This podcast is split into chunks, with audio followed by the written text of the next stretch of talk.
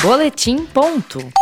A seleção de notícias, temas e leituras da semana para entender o Brasil e o mundo. Uma parceria com o Brasil de Fato para você ficar bem informado.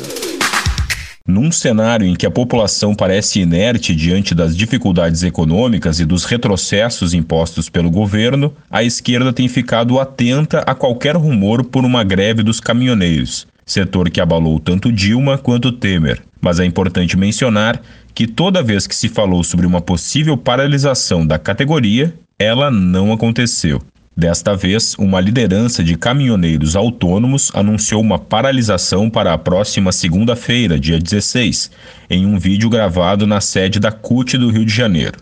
Como consequência, disse estar recebendo ameaças. A questão é bem simples. Os caminhoneiros podem estar insatisfeitos com a alta do diesel e com os preços da tabela do frete mas o grosso da categoria e suas principais lideranças são bolsonaristas até a medula.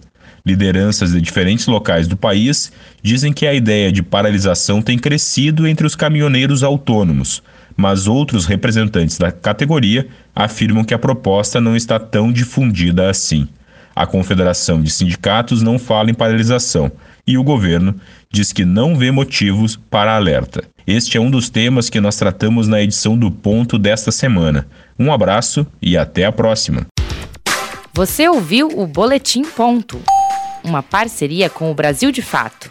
Quer receber a versão digital na íntegra toda sexta-feira no seu e-mail? Acesse o site brasildefato.com.br e se cadastre. Boletim Ponto. Informação sem ruído.